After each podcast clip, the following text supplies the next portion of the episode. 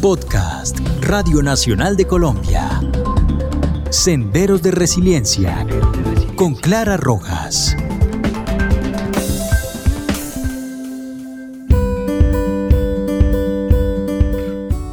Hola, los saluda Clara Rojas y este es el catorceavo episodio del podcast Senderos de Resiliencia en las plataformas digitales de la Radio Nacional de Colombia y Spotify. Bienvenidos.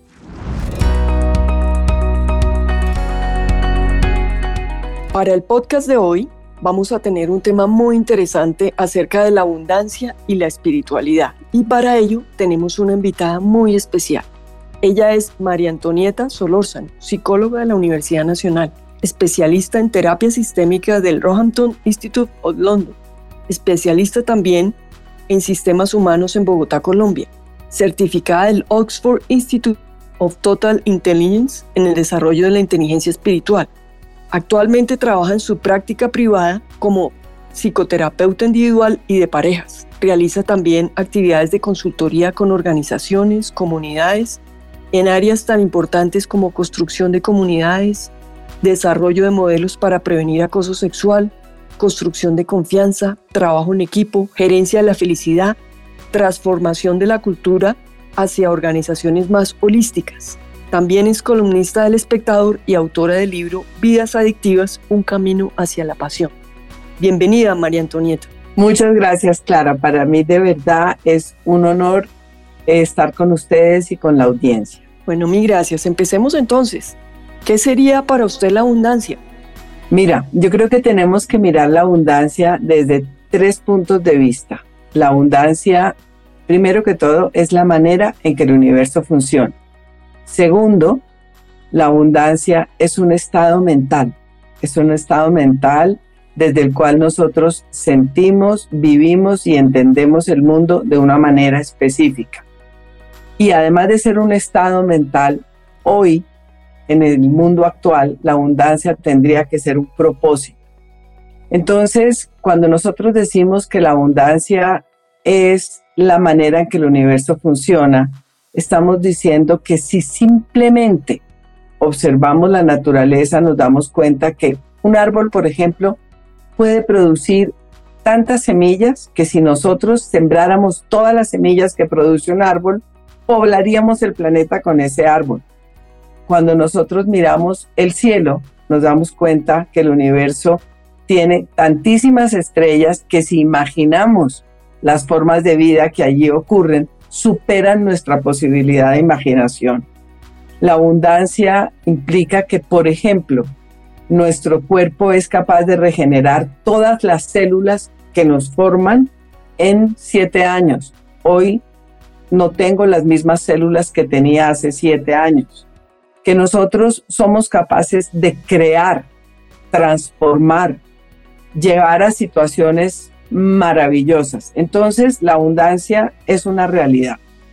Cuando decimos segundo, es un estado mental. Cuando decimos que la abundancia es un estado mental, decimos es una forma de conciencia en la que yo puedo dar valor a mi existencia dentro de ese mundo abundante. Puedo darle valor a la existencia del otro y ubicar la existencia del otro dentro de ese proceso de creación, de construcción de nuevas oportunidades, de alternativas. Y de manera muy importante, le puedo dar valor a la existencia del planeta. Nosotros los seres humanos no dependemos del otro ser humano, pero sí dependemos del planeta y de la manera en que tratemos el planeta. Entonces, la abundancia es precisamente la manera en que nosotros, eh, como estado mental, la manera en que nosotros podemos sintonizarnos con ese funcionamiento que la naturaleza nos muestra y que la vida nos muestra. La abundancia no es un concepto simplemente, ni es algo que sea un privilegio, aunque algunos autores sobre la abundancia comienzan a pensarla también como un privilegio al cual si nosotros hacemos ciertos rituales o ciertas maneras, entonces nos vamos a conectar. La abundancia es ese, esa realidad, ese estado mental y es un propósito. Y es un propósito porque por razones históricas los seres humanos nos apartamos de la abundancia y hemos creado un mundo escaso. Entonces hoy día necesita ser un propósito. ¿Cómo podemos cumplir ese propósito? Precisamente usando la estructura natural que tenemos. Y la estructura natural que tenemos nos habla de que nosotros podemos ser inteligentes en tres niveles. Podemos ser inteligentes para solucionar problemas cotidianos que requieren que hagamos secuencias mecánicas. A produce B, B produce C. Necesitamos esa inteligencia que es la inteligencia común y corriente. Luego la inteligencia emocional que es la que nos permite darle valor al otro. Cuando nosotros le podemos dar valor al otro y darnos cuenta que la vida del otro importa, importa para mí, importa para los demás, usamos la inteligencia emocional y usamos la inteligencia espiritual cuando nosotros somos capaces de encontrar qué tiene sentido, qué permite trascender, qué nos va a dar la posibilidad de producir abundancia, generar abundancia para los demás seres humanos, hacer sostenible esa abundancia en el planeta y encontrar un sentido entonces a la vida de todos y cada uno de los seres humanos y de los seres vivos. Eso es para mí, en resumen, lo que significaría la abundancia. Oh, súper interesante. Déjenos preguntarle cómo desembocó en este tema de la inteligencia espiritual. Pues fíjate que tiene que ver con algo que es interesante, sencillo. De alguna manera, pues yo pertenezco a una tradición religiosa que luego cuestioné, pero al cuestionarla siempre me quedaba algo que es como importante. A mí el dolor de los demás me conmueve, me llama. La posibilidad de que los demás vivan mejor me conmueve, pero vivan mejor en el área de especialización mía. Vivan mejor es que sean capaces de usar su propio potencial y que encuentren maneras de superar los obstáculos. Y dentro de este camino comienza uno a darse cuenta que la búsqueda del sentido siempre hace la diferencia cuando alguien puede conectar su sentido, conectar al otro y sentir que tiene un lugar en el mundo, comienzan a abrirse posibilidades. Y esto es precisamente el momento en que yo me doy cuenta de que de esto se trata la espiritualidad. Se trata precisamente de encontrar cómo trascender mi propio interés, cómo llegar al otro, cómo buscar algo que haga diferencia en el futuro y que haga diferencia en la vida de los demás. Entonces, desde ahí yo llego profundamente a considerarme a mí misma una persona profundamente espiritual, en el sentido de que entiendo que las fuerzas que mueven el universo son superiores a cada uno de nosotros individualmente y en simultáneo la conexión que nosotros establecemos entre todos permite que se logren cosas que ningún ser humano de manera individual solito podría lograr. Entonces es la noción de el sentido y la noción de contar con el otro, lo que me permiten entender y vivir dentro de un camino de la espiritualidad. ¿Cómo sería la relación entre la espiritualidad y la abundancia? Imagínate que es toda, precisamente porque cuando nosotros entendemos, vamos a mirarlo. En primer lugar, si la abundancia es lo que existe en el universo, no depende de la voluntad individual, depende precisamente de un funcionamiento que es exterior y que ocurre en el universo. Son leyes que permiten que la creación sea abundante. Cuando digo, entonces, yo como participo de la abundancia, yo cómo puedo conectarme con la abundancia, yo como ser humano me tengo que conectar con esas leyes espirituales que conforman la creación de la abundancia y alinear el funcionamiento de mi comportamiento cotidiano, de mis sentimientos, de mi manera de relacionarme con esa creación de la abundancia. Entonces, fíjate que si yo en un momento determinado decido sentirme territorial y solamente defender mis espacios y mi propio lugarcito y no permito que allí nadie entre, yo me desconecto del universo. Pero si yo me doy cuenta que si yo puedo llamar a otros a compartir, tener con otros la posibilidad de crear, yo estoy haciendo lo que hace el universo mismo y las leyes de la espiritualidad.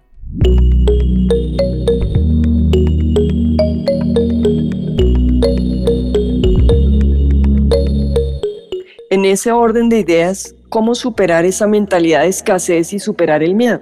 Fíjate que, por ejemplo, si yo junto un átomo de hidrógeno, dos átomos de hidrógeno, con los de oxígeno y hago H2O, agua, al juntar elementos de distinta naturaleza, creo algo que no existía y que es sorprendente, que es el agua. Se construye el agua.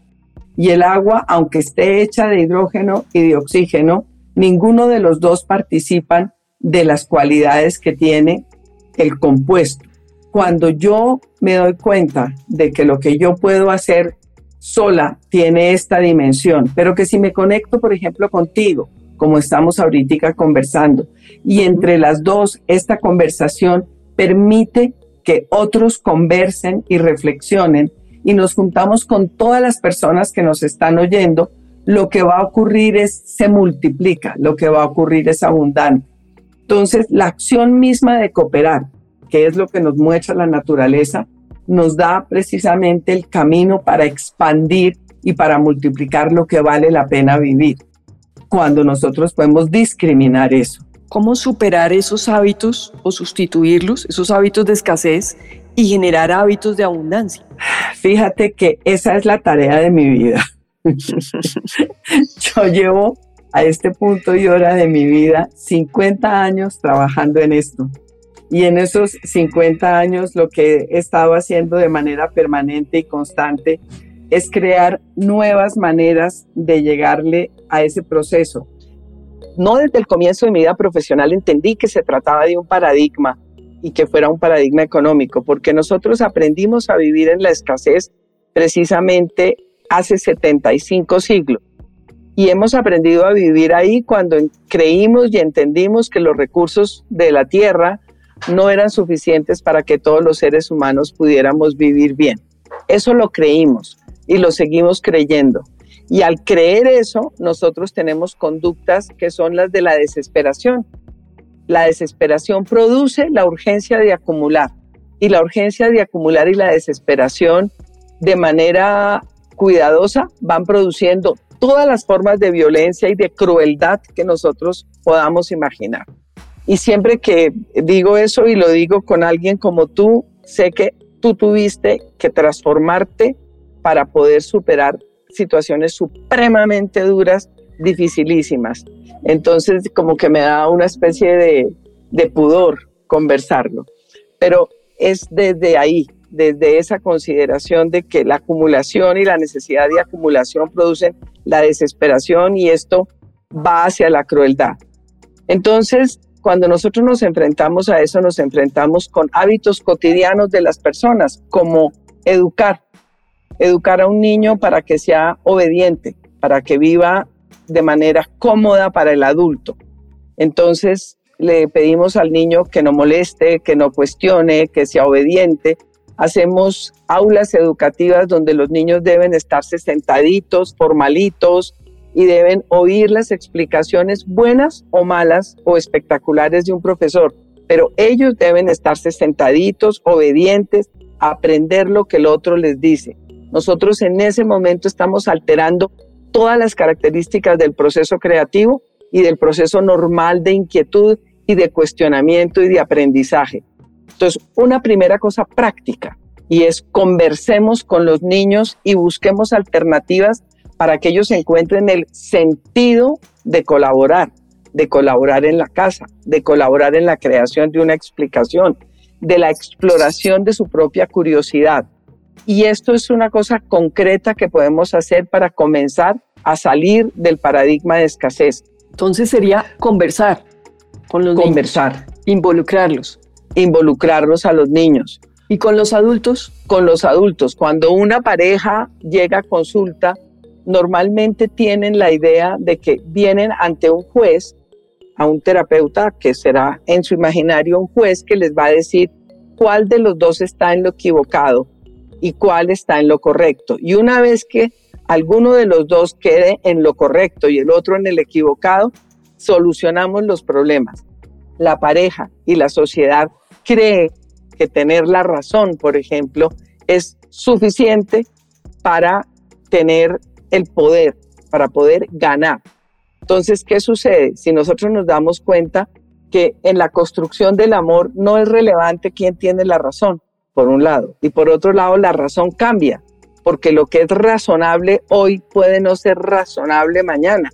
Si hace cinco siglos la Tierra era plana y eso era razonable, hoy día sabemos que la Tierra es redonda y es distinta de esa forma razonable. Si nosotros podemos pensar hoy curiosamente y decir, ay, nosotros creemos que somos la única especie racional del universo, pues eso no aguanta análisis, no es posible. El universo es infinito y nosotros no sabemos las miles de formas que tiene la inteligencia para aparecer en las miles de circunstancias infinitas que puede haber el universo. Entonces no es tan razonable. Mi punto de vista es eso, un punto de vista, no es la razón. Entonces cuando llego y trabajo con una pareja, necesito en primer lugar que las parejas entiendan que lo que el otro plantea tiene un valor, darle valor a lo que el otro plantea y encontrar una nueva manera de ver su propia vida es lo que les va a permitir solucionar los conflictos. Entonces, de nuevo, tenemos que conversar dándole valor al otro y dándole sentido a lo que entre él y yo necesitamos construir. Entonces, cuando nosotros podemos darle valor al otro y darle sentido a lo que construimos, nosotros podemos superar conflictos. Cuando nosotros pensamos que nosotros superamos un conflicto probando nuestro punto y disminuyendo el valor de la otra persona o del otro grupo o de la otra nación con la que estoy conversando y que e, esa es la manera de solucionar los conflictos, nosotros no podemos crear abundancia, creamos dominación y creamos mayor escasez. Entonces, todas las formas de conversación que nos acerquen a la dominación van a crear escasez. Todas las formas de conversación que nos acerquen a la colaboración van a crear abundancia.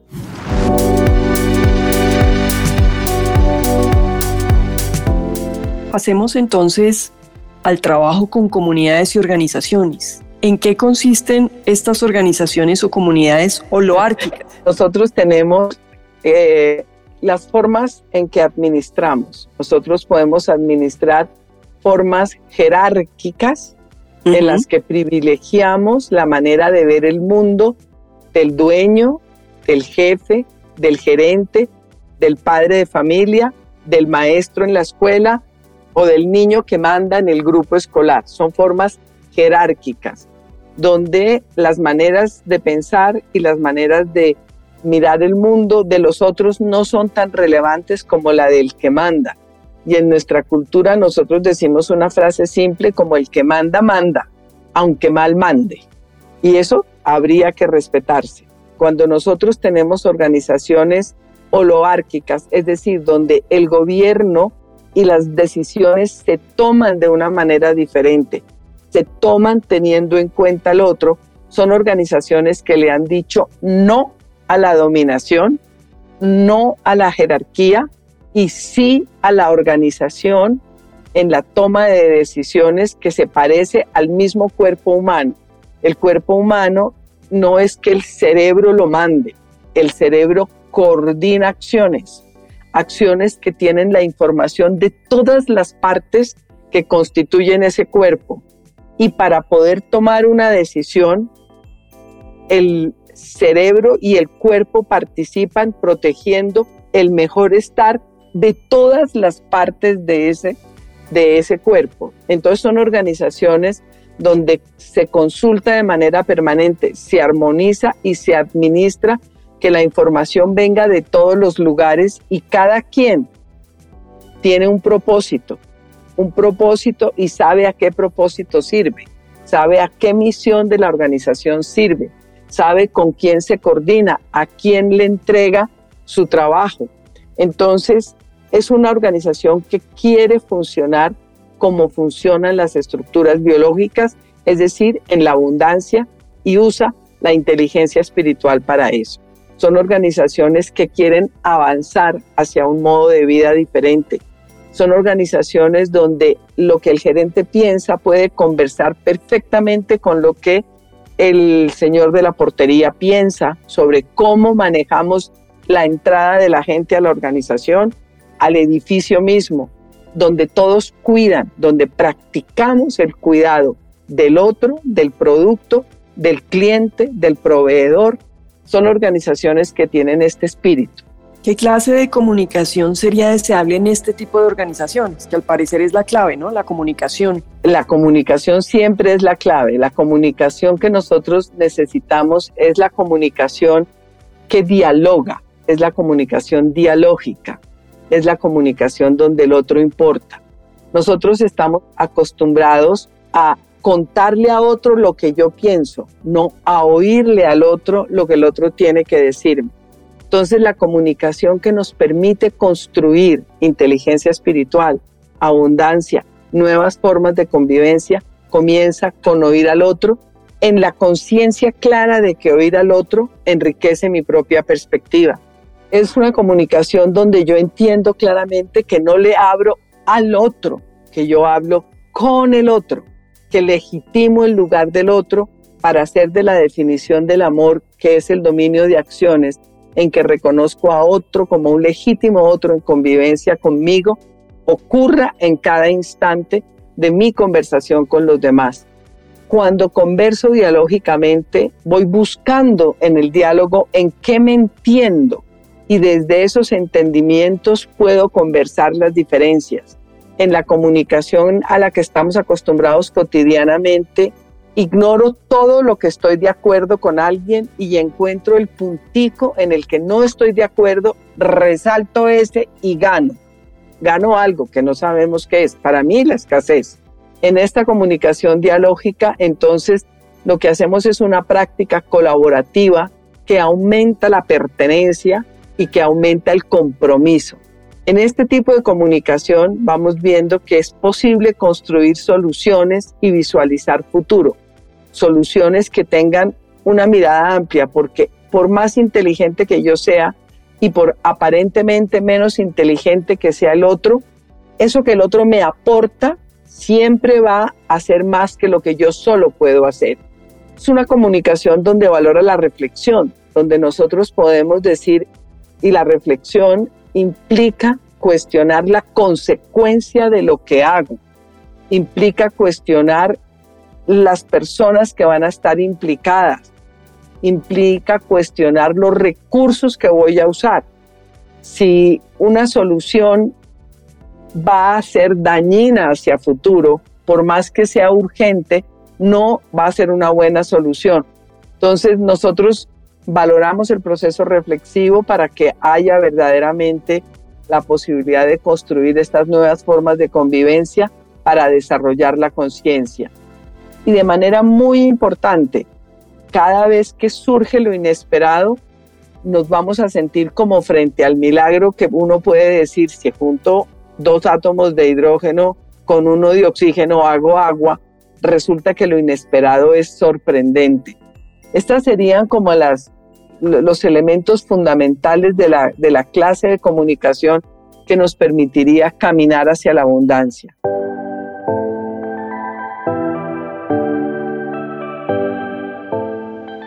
Súper interesante, María Antonieta. Aquí nos podríamos quedar pues todo el día y toda la semana hablando y no terminaríamos, de manera que ha sido súper interesante. Déjenos preguntarle qué desafíos la mueven actualmente, en qué anda. Pues mira, yo en este momento tengo como muchísimo compromiso con lo que siempre he tenido y es una urgencia muy grande y esta oportunidad que tú me das hoy de conversar en términos de escasez y abundancia, de encontrar una manera armónica de que los seres humanos avancemos hacia la abundancia. Es cómo contarle a las personas que todo lo que hacemos guerreando, luchando, generando conflictos, haciendo dominación, es un error per se. No hay ninguna, ninguna razón que justifique dominar a otro, ninguna. Y que lo que creo que gano con eso solo lo pierdo. Entonces, esta sigue siendo para mí como el motivo de mi vida. El motivo de mi vida es que me vuelvo hasta cansona, si tú quieres, porque veo la dominación en la manera en que se tratan las personas, en la manera en que los niños juegan. Y yo comienzo a decir, socorro, tenemos que encontrar una manera de disolver desde la conciencia, que es iluminar con amor estos procesos, porque nosotros estamos encargados de generar un planeta donde la humanidad pueda seguir existiendo. Esa es la misión de todos los que estamos vivos en el siglo XXI, tengamos 100 años o tengamos cero meses. Wow. ¿Qué le faltaría a Colombia para empezar a transformar esa cultura? Ay, Dios santo. Yo creo que tenemos muchas acciones individuales y muchas personas que están trabajando en esta línea. Yo creo que necesitamos unirnos, que necesitamos unirnos los que creemos en estas cosas y comenzar a, a conversar más, a reconocernos, porque efectivamente nuestro país repite de manera general hábitos que están en todo el planeta. Yo diría que, por ejemplo, culturas como la cultura finlandesa, que tiene pues unas raíces distintas, no pasó por procesos de colonización como los que nosotros vivimos. Entonces es una cultura que hoy tiene en el centro de su proceso de desarrollo el proceso educativo y un compromiso grande con la productividad, la responsabilidad social, la sostenibilidad y la accesibilidad de todos los nacionales finlandeses a los bienes y servicios. Entonces nosotros necesitamos entender que garantizar la accesibilidad a los bienes es nuestro objetivo fundamental y la accesibilidad a los bienes habla de que no a la acumulación y sí a la productividad infinita. Bueno, pues súper interesante, nos deja sin palabras. Quisiera agregar algo, un mensaje especial para toda esta magnífica audiencia de la Radio Nacional de Colombia. Sí, yo quisiera decirles a todas las personas con las que pueda yo tener contacto en mi vida que privilegien la creatividad a la obediencia.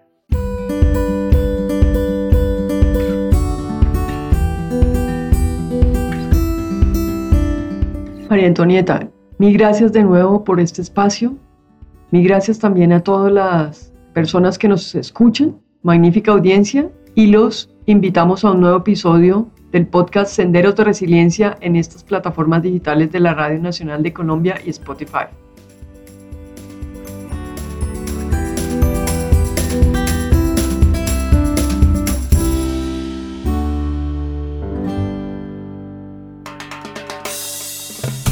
Este es un podcast de Radio Nacional de Colombia.